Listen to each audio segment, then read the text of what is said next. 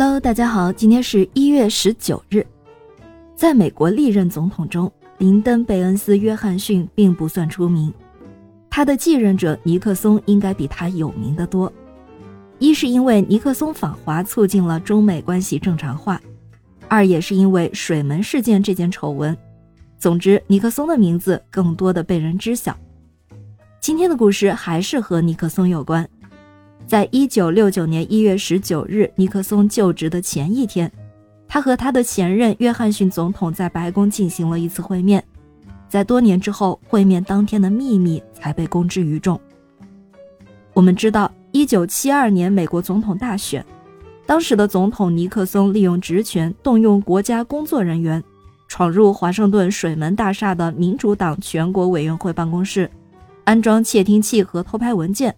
结果当场被捕，爆发了水门事件。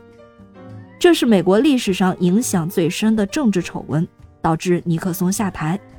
他也是美国第一个，也是唯一一个辞职的总统。当时大家想不通，尼克松为什么要做这件事？因为他的声望、民调都遥遥领先对手，开票结果更是得到压倒性的胜利。他根本就不需要使这种小伎俩就可以轻易当选。那到底他想干什么呢？时间终于让真相浮出。事情要从一九六八年说起。当时美国国内反越战达到最高潮，约翰逊总统宣布不再竞选，放弃连任。这样一来，他才能超越党派选举利益，专心解决越战问题。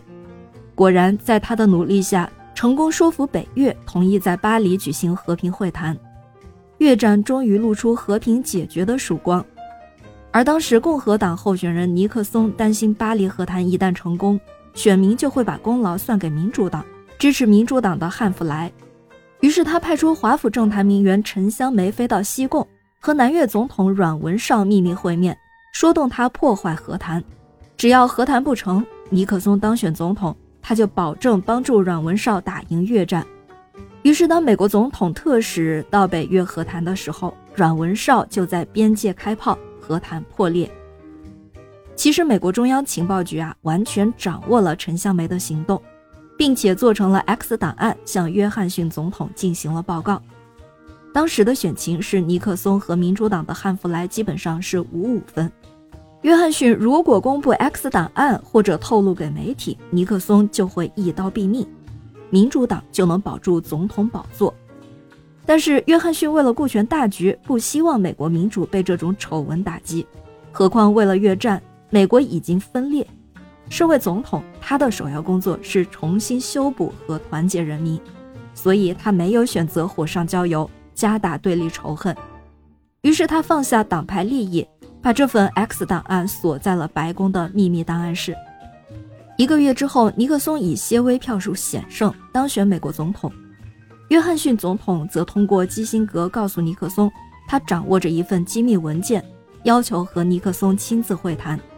于是就有了1969年1月19日两人在白宫的会面。